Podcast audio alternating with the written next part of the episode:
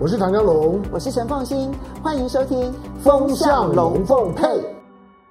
风向龙凤配，我是唐江龙，我是陈凤新，我来带风向，我来跟风向，以免你晕头转向。我们现在全世界都在晕头转向啊！好，我们先来看一下，嗯、先来讨论的第一个话题啊、哦，是要来讨论国民党。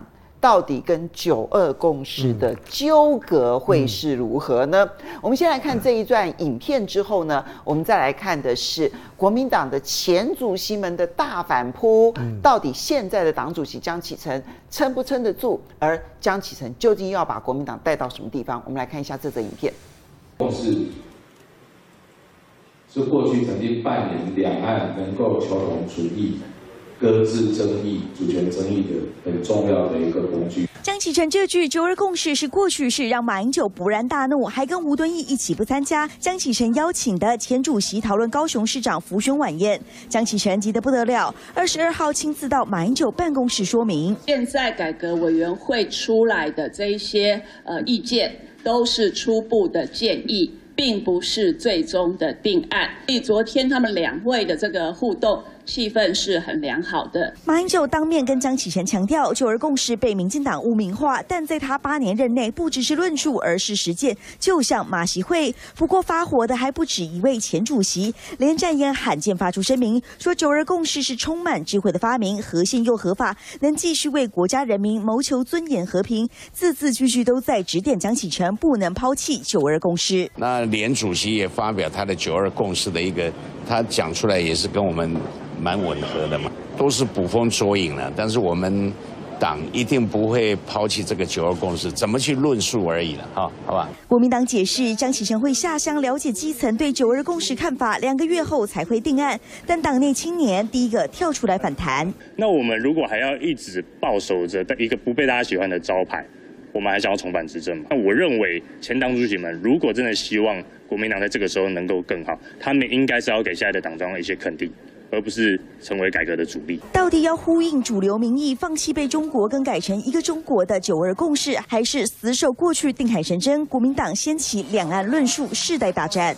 三立新闻李元婷、周宁台北报道。当然，因为这个是三立新闻网的一个新闻，嗯、你真的觉得九二共识现在是国民党内的世代大战呢，嗯、还是九二共识真的成为国民党重返执政的绊脚石呢？嗯，我觉得呃，大概到这这到这现在为止这一刻呢，国民党里面那种气氛，其实在预期之内。嗯。就是说，在一月今年的一月十一号的总统选举结束之后，你可以预期到会发生这种情况。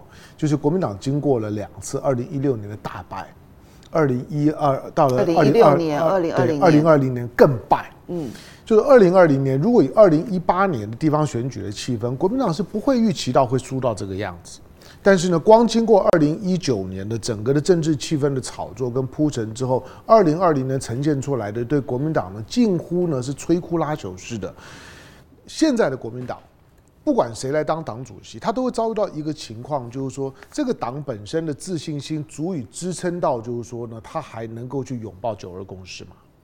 你还有没有那个自信去拥抱？就我认为国民党现在没有那个自信。所以你觉得，不管是江启臣也好，或者萧敬言也好，就他们的青年代表当中所传递出来的，其实只是因为他们没有自信可以捍卫这件事情，所以干脆抛弃吗？对，就今天如果说，如果不是面对到国民党在岛内的一个生存危机，我觉得不管是青壮世代，或者是或者是就是说呢年长的世代，我觉得都可以拥抱九二共识。就是说，就九二共识的精神内涵跟国民党，如果你是中国国民党的党员，你只要把中国国民党、中国国民党党纲党章读熟，对他的党史有充分的理解，以及你作为你为什么成为一个中国国民党党员的那个内内心的那个内心戏，你彩排过一遍，九二共识的内涵没有问题啊。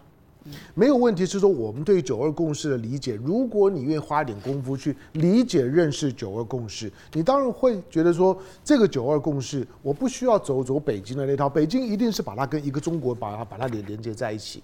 把一国两制连接，这是北京的论述，但是这是他的事情。北京都没有把它跟一国两制连接在一起。他是用一种比较迂回，放的非常远。蔡英文硬把它连接起来的。对，就是说，他北京的北京对台的一个论述里面，一定包含了一国两制，也包含了九二国共识。嗯，他没有把它连接在一起，他一定会把它摆在一段有关于对台政策论述的比较远的位置。既然没有放在一起，表示它是两件事，对，否则他不需要同时说这两件事情、啊。对，但是呢，北北京一定是一定是呢，一个是一个中国九二共识，嗯，它一定是一个中国九二共识。那这个一个中国九二共识的话呢，对民进党来讲就有大做文章的空间，所以民进党就会把这个一个中国、一国两制、九二共识用稀里糊涂的方式呢把它绑在一起。这样的一个论述，从一个从个政治论述的角度来讲，当然是不及格的。可是对于政治斗争来讲是有效的。好，香荣，所以你觉得说今天的情况是因为国民党内没有自信，重新拥抱九二共识所产生的纷争？你的感受是如此？不止，就是我我其实在这件事情当的当中，我我对于我对于几位的几位国民党的大佬、前党主席们的，就是说的集体的表态，嗯，的反对。那给现在的党主席江启臣非常大的压力，我其实是有些保留的。当然，这这些的这些前任党主席们，我都都认识。可是，我真的觉得有没有站在目前国民党的位置，真的认真去想，国民党现在在在九二共识完全守着现有的九二共识框架的基础下面，国民党在台湾有未来吗？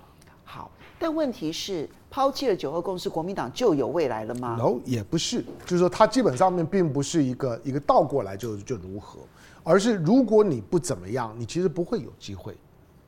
就是如果你不做，我听不懂了。你现在一下子又说，一下子又说抱着九二共识不会有未来。又说抛弃了九二共识，也不代表有未来。那现在到底要该怎么办呢？发生火火火灾的时候，不跑你一定被被被烧死嘛？跑并不见得跑跑得掉。所以你觉得九二共识是火灾？基本上现在的现在国民党在台湾所遇到的情况，你就是没有自信到就是到底呢后面发生了什么情况？只要后面发生骚动的时候，你就就就想逃命。但香龙，我觉得，嗯，既然国民党如果是没有自信的话，嗯、他现在抛弃了九二共识，他更是什么都没有。因为九二共识本来其实就是一个两岸之间的模糊的操作工具。那如果说你现在连模糊的操作工具都不要的话，那请问一下，国民党还剩下什么？这就是争争点之所在，这就是争点之所在。就是现在呢，就是说对于九二共识要不要动？因为过去呢，国民党经过了非常长时间，我我曾经写过好几篇文章，我我我说国民党有没有意识到？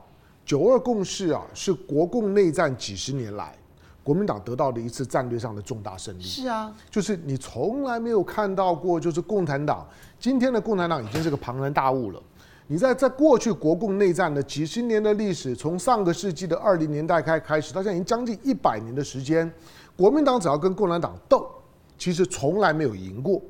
但是在九二共识这件事情上面，九二共识其实是共产党接受了国民党的论述，而不是国民党接受了共产党的论述。这点我们都同意。对，我现在关键点还是要问你说，那你觉得江启臣提出来的这一个两岸论述能够解决问题吗？因为他还没有，我还没有看他最后的论述。但是在在一月十一号之后，现在的现在的九二共识，在一月十一号之后，你很明显的就是以韩国瑜做做例子好了，韩国瑜是扛着九二共识大旗的。所以你从一个政治的解读上面来讲，当韩国瑜大败的时候，你如果不把它解读为就九二共识遭到否定或者某种程度的否定，韩国瑜的败是很难去解释的。好，但是当然你会说人心会变，我也同意，就是说人心可能今天反正我看了韩国瑜就就不高兴，所以呢我都对韩国瑜的一切全面的否定。搞不好明天时空环境一变了之后，哎，他他认识到九二共识，所以你还没有看到国民党的最新论述。你你你说的是哪一个？就是他们前一阵子所公布的这一些基本的草稿内容，有有啊，那那那十那十点我们都都看到。可是那十点内容，你觉得有让国民党重新能够找到一个是不够的？当然不够啊！这就是就是我不就是问问题，就说所以，我我说你你如果不改变，我觉得国民党在在下是，比如说你现在如果都不做任何的九二共识的更动，如果二零二二年，如果二零二二年国民党仍然大败。国民党那个时候还有任何的底气，或者还有任何的实力，或者任何的意义去讨论这件事吗？好，我说我的看法啊，嗯、我认为现在国民党根本不是要去调整九二共识的关键时刻。嗯，我不认为他抛弃了九二共识，他就有机会找到一个好的新论述。嗯、我先来提一点，我觉得九二共识所彰显出来的是国民党有一个基本的精神，就是他承认世界上只有一个中国。嗯，然后但是他强调那个各自表述，也就是现在。中华民国跟中华人民共和国共同存在，而且分别治理的一个现实。嗯，这就是叫做一中各表嘛。嗯，这就是九二共识，国民党所坚持。为什么当初要发明九二共识这件事情，其实就是为了去解决中国大陆坚持那一个中国，而且没有分开治理的问题。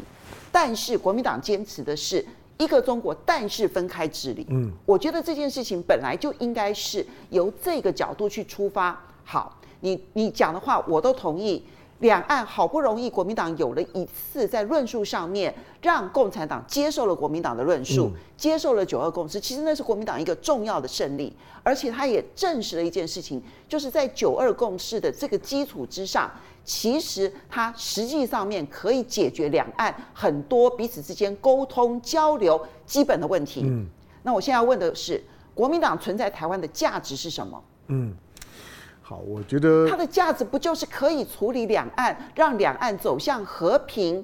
这不就是国民党存在的价值吗？当然，当然，当然。那如果这是国民党的价值，嗯、你可以不要九二共识，但你告诉我说，因此你处理两岸交流的工具是什么？你的基础工具是什么？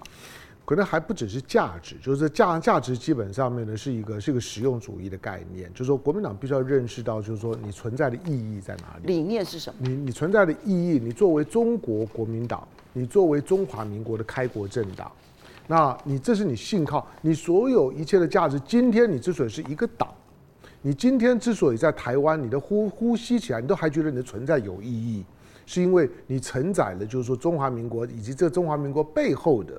一个历史以及所谓的一个中国的精神意涵，但是我在我在我在谈这件事情的时候啊，我我觉得很容易引起一些误解，所以我我常常需要花很长的时间去把这件事情呢，就是说把我的立场跟现在中国国民党，可你不能花一个小时。当然当然，就是说我的我的我的立场跟中国国民党呢，我觉得会会怎么做，我把它分隔开来看。那今天当要反对说，哎，九二共识不可以动，我也不不不不反对。可是你要知道。我不是反对，等下等下等下，我我先提一点啊，我没有说九二狗是不能动，我没有说，我的关键在这个时候被讨论出来的原因，是因为他没有任何可以操作的工具提出来，现所以他现在在一个在一个论述的发展的初期。你像九二共识这个，这这个这个就是说已经被拒绝论述了。我说九二共识是一个已经被被非常简化浓缩的概念嘛，就是就简化浓浓缩到就是说大家不用去细究它的意涵，因为很复杂。那这个九二共识四个字就是呢，要回头要指出九二年的时候，大家在香港会谈的时候，我们之所以谈到后来可以大家开始恢复交流，之后有海基会、海协会，大家走到今天的那个基础，那六七十个字，我们简称为九二共识。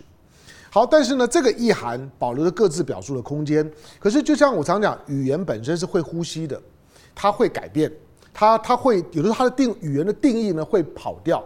我们两岸两岸同属一中的这个概念，那个定位是会跑掉，因为同属一个中国的关键就是说，那个中国到底指的是什么？我们从台湾的角度来讲，从中华民国的角度来讲，那个中国是一个抽象的民族概念。不，我认为那一个中国就是中华民国。我们我们我们是这样子解解读嘛，这就是所谓的一中各表嘛。是，但是从一个国际政治现实上面来讲，中华民国是慢慢被泡沫跟消失，甚至于你可以感觉到，民进党也乐观其消失。就是换句话说，今天你作为一个民进党，作为今天执政的扛着包着中华民国外衣的民进党政府，对于中华民国的概念被掏空这件事情，他是不会痛的，因为他没有感情。然后好，第二个就是说，今天呢出来呢出来觉得呢劝江启臣，或者说呢有有有点觉得江启臣好像想要去想要去丢掉九二共识呢，觉得觉得不满的，在表达某种态度的这些前党主席们，我觉得你们也忽略了一件事情，就就是光靠九二共识是没有用，其实这才是我要讲的。我的态度一直是在九二共识的基础上面是要往前走，不是往后退。那现在的九二共识，其实光有九二共识四个字是没有用的。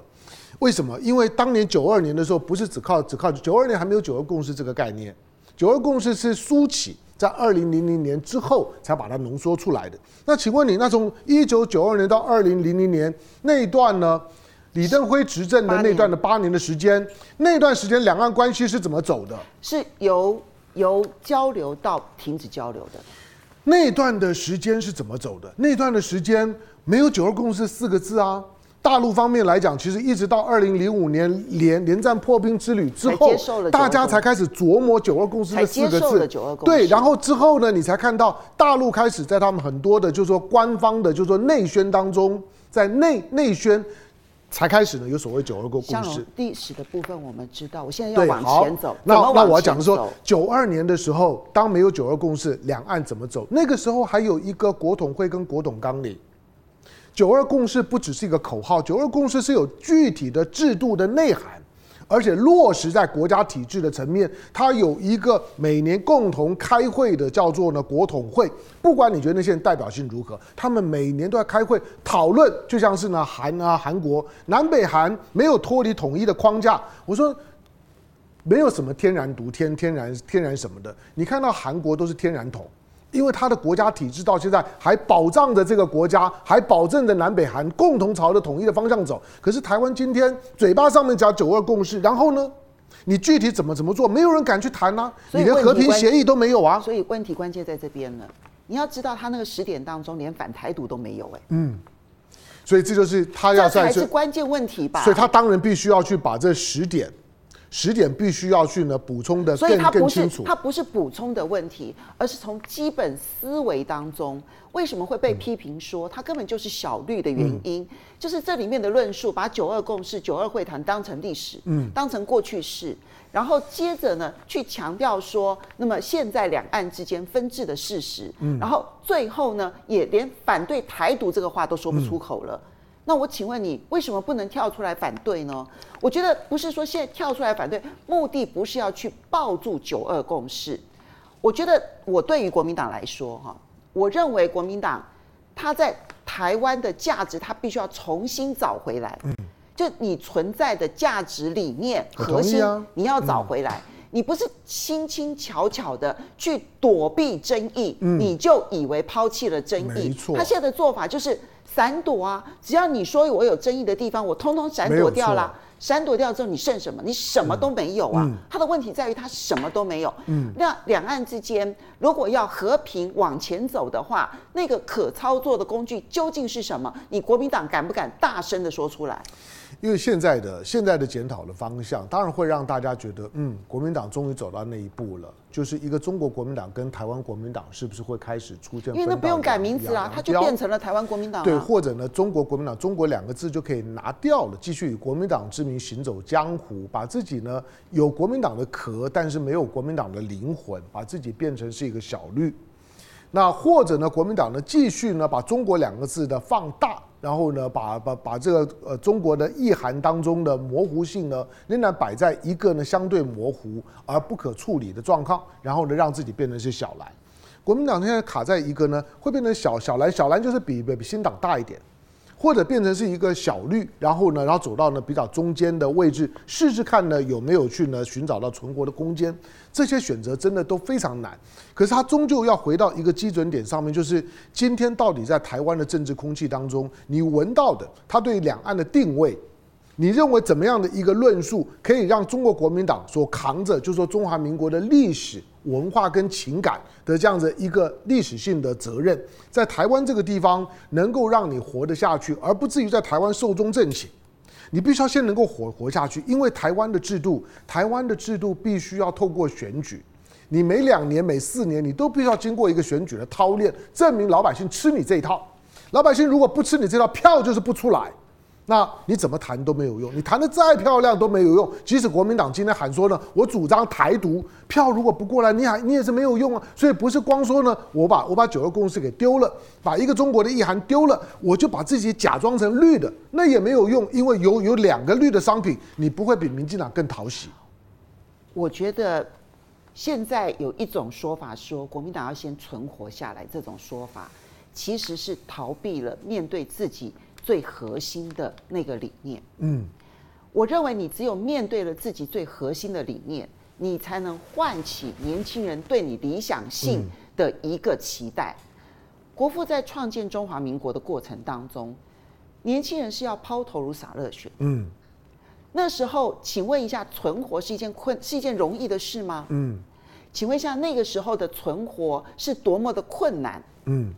可是因为有理想这件事情支撑着他们，所以愿意一步一步往前进。嗯，今天的国民党的问题不在于存活，而在于没有了理想，嗯、什么都没有。嗯，也有人说九二共识九二年的历史太遥远了，没有人要关心那个历史。嗯、请问一下，那为什么二二八每一年民进党都还要再纪念他呢？嗯，二二八多久的历史了？所以。关键点不在于它是历史多久远的事情，嗯，关键点在于你了不了解它的核心价值。嗯，我觉得现在对于国民党来说，他这些新生代也好，他们的政治人物也好，超级不用功。嗯，你不认真的去面对当初九二年为什么有这样子一个历史，九二年到九六年又发生了哪些事？你要知道，两岸在九二年到九六年还可以有效沟通，九六年之后就不能够有效沟通了。嗯。所以关键你也不纯粹在九二会谈而已，而在那个基础是怎么样一点一滴的被消磨掉。到二零零五年的时候，两千年的苏起谈了这个九二共识，然后接着当时的国民党努力的去说服了亲民党，说服了新党，接受了九二共识。之后在二零零四年、零五年去说服了共产党，接受了九二共识。那个时候是有。有有目标的，有核心价值的，所以你能够说服亲民党、说服新党、说服共产党。现在的问题不在“九二共识”这句话有没有被污名化，我的关键我也不在乎“九二共识”这四个字。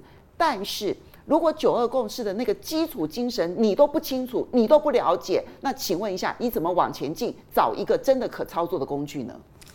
今天谈“九二共识”四个字啊，我我觉得，我觉得在年轻的世代来讲都很困难，除了少部分还真的关高度关心政治的人。好，但是国民党里面，他所能够能够吸引到的，会让年轻人心动的，觉得觉得国民党的那个诉求会让我心动，觉得我把它当做是我的一个一个一个热情，一个政治使使命，跟着你走的，甚至愿意站在你的你的前面去冲的，是啊，那样子一个年轻人的数量，以国民党的过去一段时间来讲，已经非常少，连现在的国民党政治人物都没有这个热情，对，因为他们没有这个理念呢。那我我我不是说国民党如果很努力呢，去去了去去奔走呼号了之后呢，年轻人一定不会被你感动，我不是这个意思。但是国民党终究呢，荒废了二十多年的时间呢，把整个论述被掏空了。那个论述从李登辉时代开始，从教科书开始，整个被掏空，所以现在培养出来的世代，他是完全没有所谓的中国意涵，完全没有所谓的中国情感的。你就看吧，我我举个几个原点，你像最近的中国和印度的边境中冲突，你在网络上还会看到那种的近乎的是嘲弄的，而且已经自我异化到呢，你不知道他在想些什么。他如果中国跟印度真的打起来，如果两边需要拉拉队的话，请问你支持哪一边？他说我当然支持印度这边，当然不是百分之百，可是你会发现，觉得呢看到印度去打中国人，觉得很爽的，那个在网络上面还不少呢。不是，它反映的就是那种自我异化，扯得很远很远了。我的意思是，你扯这些，你扯的是一个网络上面出现的现象，可是这些现象不能够去解释国民党现在该做的事。没，我我我在说的就是国民党该做的事，他他必须要无论如何都要想到，就是说，请问我接下去还活得下去吗？如果你说我死了都都都没有关关系，我死都都觉得我一定要拥抱我的信念，我也不反对。如果你的你真的有这么坚定的信念，即使今天我抛头颅洒热血失败，我就是死在在这个这个地方，这是我的埋骨之所。我觉得我也很很尊敬你。但是如果回到一个最最基本的政治现实上面，如果考虑到说我的理念。有没有办法在一代一代的政治沟通跟政治宣传的过程当中，让我的就是说呢，中国的信仰能够呢在台湾能够呢一代一代像基因一样传下去，而不是受到呢台独病毒的感染？你如果要做到这一点，你还是要想着说，那我如何增强我在台湾的环境抵抗力？国民党目前在台湾的环境抵抗力就是很弱嘛？那那你现在觉得他现在论述有有抵抗力了吗？没有，我我我要讲说，这个是那你给他一个论述呢？这个是你的论述是什么？我们在我们在一月一月十，这个有有点难。我在一月十一号选完的时候呢，我我提了两个建议，这两个建议其实都很被动，有点的虚。我的第一个，国民党让开，你已经输的这么惨，民主选举其实很现实。当你输得这么惨的时候呢，你连讲话的话语权都没有，你就闭嘴，到到旁边呢去去养呃养伤去。那把所有的两岸之间，让民进党跟共产党直接去对撞，民你不要再当了国共，就是民进党跟国民党之个民民进党跟共产党之间的现在国民党已经这样做了，对，就不要当和和事佬。可是不要不知不觉当中觉得当和事佬这件事情能不能够解决自己的生存？我说我说第一个就是说你要你要你要记得，你不要想要当和事佬。两岸之间接下去可能会出现很多的状况，是我每天都很担心的。但是你不要不小心又跳出来呢，说啊不要这样，如果发生冲突怎么办？让民进党跟今天的论述无关，因为你讲的这件事情现在就在做了。对，我说的第二个，第二个就是你要认真的想，就现在在政治现实上面，怎么样的一个论述可以让人家重新正视中华？先不要说呢大陆方面，而是台湾。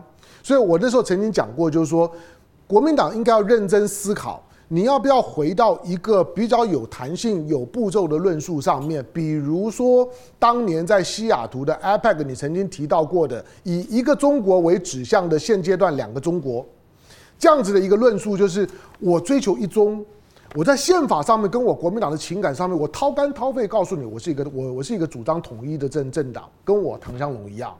我追求一个中国，我追求终极的统一，而且我一定朝着这个目标呢继续的努努力。我如果再有机会执政，我一定把一个叫做国统纲领，或者说呢国国家统一委员会的这个东西，努力的让它能够在制度当中重新恢复运作。第二个就是说，但是现阶段是什么？现阶段我我不可能接受一中一台。那现阶段其实从政治现实上面，不管你愿意接受不愿意接受，现阶段两岸是两中的概念。好，香龙，我要告诉你，你讲的这个东西跑得比九二共识还要来得快。没有错啊，没有错啊。那那，那如果说以它生存的可行性的话，嗯、说不定比九二共识的生存可行性都还要来得低。我觉得就是说，它会让它当你当你说以一个中国为指向的现阶段两个政策的时候，它就会中国政策，两两个中国政策，它其实会出现两阶段的支持跟反对。因为九二共识是没有没有未来的，九二共识并没有说我未来要怎么样哦。九二共识它隐含了未来要怎么样？没有，其实这就是我这就是洪秀柱跟洪秀柱在当初提到，洪秀柱从所谓的一中各表，洪秀柱说我们为什么不能够一中同表的时候，会引发党内非常强烈的声音呢？去去把洪洪洪秀柱要压下去，因为那个同表会让他觉得你把那个模糊不见了。那如果你有一个所谓的未来一中的概念，一中同表有什么不对？好，所以你要用未来一中来取代九二共识。呃，未来未来一中是阶段性，是未来的目标。但是如果你要在岛内生存，你必须要告诉大家现在是什么。好，我们来先看几位网友的这样的回应啊。Bragg 说：“我当男生好适合，我也这样觉得，只是我现在非常喜欢当女生而已。”好，然后 Bragg 会说：“现在台湾是一党专政。”没错。好，然后接着是那么 Ray Patriot 说：“国民党还有人关心吗？”有啦。Dish 说：“九二共识不要也没关系，重点是要培养侧翼。”哈，讲的是网络侧翼。三颗说：“马前总统会生气气哦。”但我们其实也没有很在乎。好，OK 哈，好。包史存说，不要九二就不要啊，没什么大不了。大陆的惠台政策也可以全部都取消啊，这没关系的。回到国对国的贸易关系呀，这就是很天真的讲的讲法。说不定连贸易关系都没有。怎么可能？你说每个人都想说，那就是国国国对国。如果你要回到这个位置上面，两岸什么都没有，除了兵戎相见之外，不会有第二条路。好嘞，Skywalker 说九二共识一直都没有共识啊，国民党还是回到初衷的好，他们的价值一直是那边。好，OK，再来纯吃茶说这年头还在九二共识。好，OK，阿豪说推翻中共哪有那么容易？美国都不行了。嗯，推翻中共跟推翻中国是两个概念。好，阿豪说国民党走亲中，民进党走不亲中。不对，不是。不不对，民呃，民进党是彻底的反中，他是彻没有没有所谓的不亲中，不要用用用用这种就是说用概念置换的方法方式，把不支持当反对，把不亲中呢好像呢就就就代替了反中，民进党就是反中，民进党就是一个台独的政党，这个是呢台湾今天所有骚乱的根源，那这个问题就是因为没有办法去处理这个问题。而呢，他的宣传在在内宣上面来讲是成功的，是有效的。这是国民党现在包括九二共识的全部困境。好，陈玉德说有九二无签上柜中，九二共识停售了。嗯、好，然后沈燕说国民党至少拿得出国旗呀、啊，这也是它的价值。但那个国旗，你的目标是什么、嗯、？T T 说亲美比亲中好。嗯嗯，所以被美国抛弃比较好。这就是我在讲的，就是说许多的年轻世代的意识漂流情况极为严重。他只要能够反中，其他的他都接受，然后把自己抛弃了也无所谓。换句话说，因为他的最核心的那个被喂毒。就是呢，当当就台独的病毒已经已经的渗透，已经毒化到，就是说他的最核心的信念就是反中，只要我不是中，其他你叫我干什么都可以，就会出现这种的论调。而这种的论调在年轻的世代里面，我不认为是对的，但是它是一种的流行风，而这个流行风现在还在延续。我们所感受到的民粹，经常跟这种就是说呢，基本上我讲白一点，几乎是在政治上的无脑。在政治上面的无脑所表现出来的这种的流流行风，终究是会付出代价的。所以阿豪在后面说，美国没有比较好啊，美国就是一个商人。然后这个肖宾肖宾 ball 说，没有九二共识就不能爱台湾吗？嗯，T T 说，难道我们要靠中国保护台湾吗？笑死人了，我们不是靠中国来保护台湾，我们是靠两岸和平来保护台湾。Skywalker 说，中共飞弹瞄准台湾是不是？是中共的飞弹也瞄准很多的地方，但是从此就不往来了吗？那美国没有武器对准台湾，中共有，你说谁比较坏？然后接下来再来看 TT 说，中国就是要统一台湾啊！台湾年轻人只要是四岁以下，接近百分百没有人要被中国统一。最近的民调已经证实，没有人要被中华人民共和国统一统治，但是我们现在在中华民国底下，这就是一个。我觉得现在国民党论述当中非常逃避的一件事情，嗯、就是当中华人民共和国在全世界几乎等同于中国的时候，那么也没有人认真的要让中华民国成为全世界的一个中国之一的象征。我们看到这么多的流流话，嗯、这这些的留言，我我不会用网军呢去理理解他们，他不是他当然他是说，但是我归纳就是说这种的流话。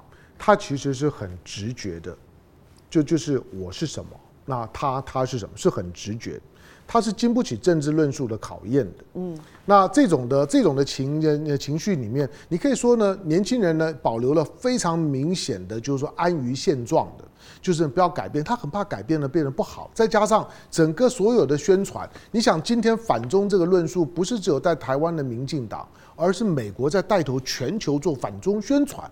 反中是铺天盖地的。你说北京的中华人民共和国的政府有没有压力？当然有很大的压力，因为国际的话语权，美国现在操作的非常死。只是刚好碰到的现在美国的领导人叫做 Donald Trump，那 Donald Trump 形象太烂了，所以让反中的政治正当性也被削弱了一些。今天的今天，如果是奥巴马在，他如果是采取这个强度的话，中今天的今天的中国就很难去应对。好，那台湾方面来讲，要如何面对面对这件事情？想逃避？想逃避就是说，我可不可以？我有没有存在一种可能？就就就就是我我可不可以永远呢不要跟呢跟中国统一？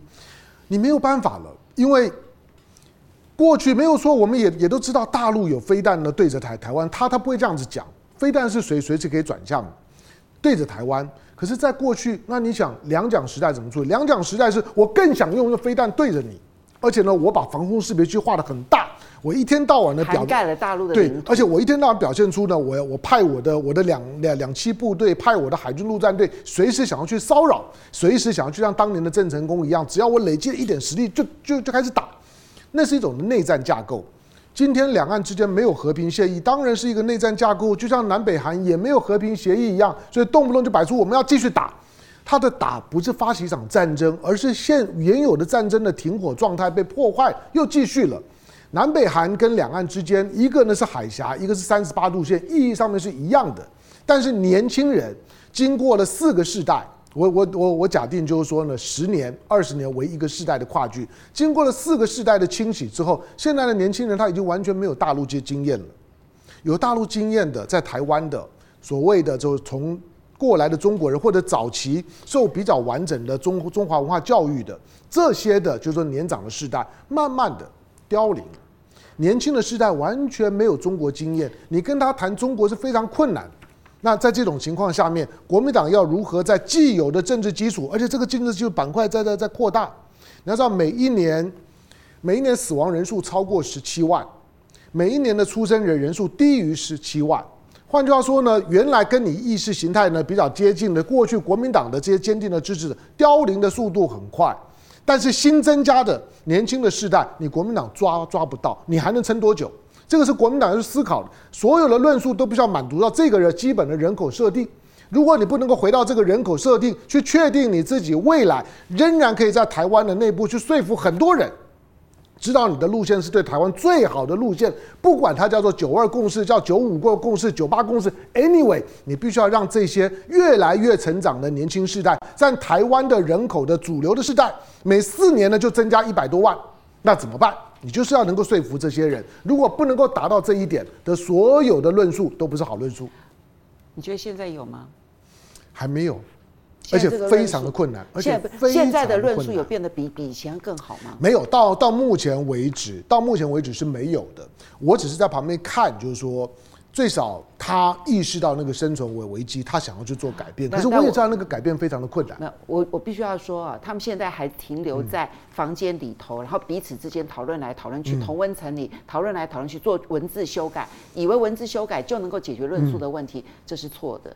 请你就直接拿出来辩论，辩论完了之后，像我跟唐香龙这样的辩论，那么这样子的一个结果，你或许还可能会思考出撞击出了一条路出来。我最后回答一句一件事情。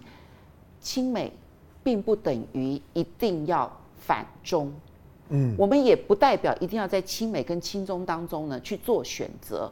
现在全世界的最佳选择就是要在中美之间找到一个平衡杠杆，然后让中美都需要，没有非亲美的这个需要。如果你只亲一边，你就会被抛弃。嗯，